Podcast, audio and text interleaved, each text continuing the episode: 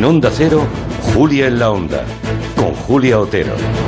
La decisión del Tribunal Superior de Justicia Vasco de reabrir la hostelería en contra del criterio del gobierno autonómico ha abierto un auténtico terremoto en toda España. Hosteleros de todo el país han anunciado su intención de recurrir los cierres y las restricciones que afectan a todo el sector.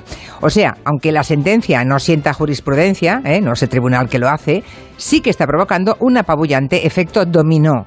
Si ya era complicada la estrategia política y sanitaria para contener los contagios, el asunto ahora se pone casi endemoniado, la verdad. Han sido muy polémicas también, además, las intervenciones radiofónicas del responsable de este asunto. Se llama Luis Garrido. Bien, según el juez Luis Garrido, los epidemiólogos no son más que médicos de familia con un cursillo. Y los confinamientos son medidas medievales. Dice el juez, el juez Garrido, que él no es negacionista. Pero claro, cuando un negacionista niega serlo, ¿miente o dice la verdad?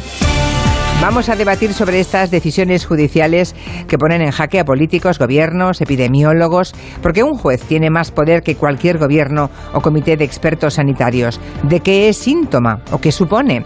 Lo plantearemos en el tiempo de gabinete en compañía de Juan Manuel de Prada, Elisa Beni y Estefanía.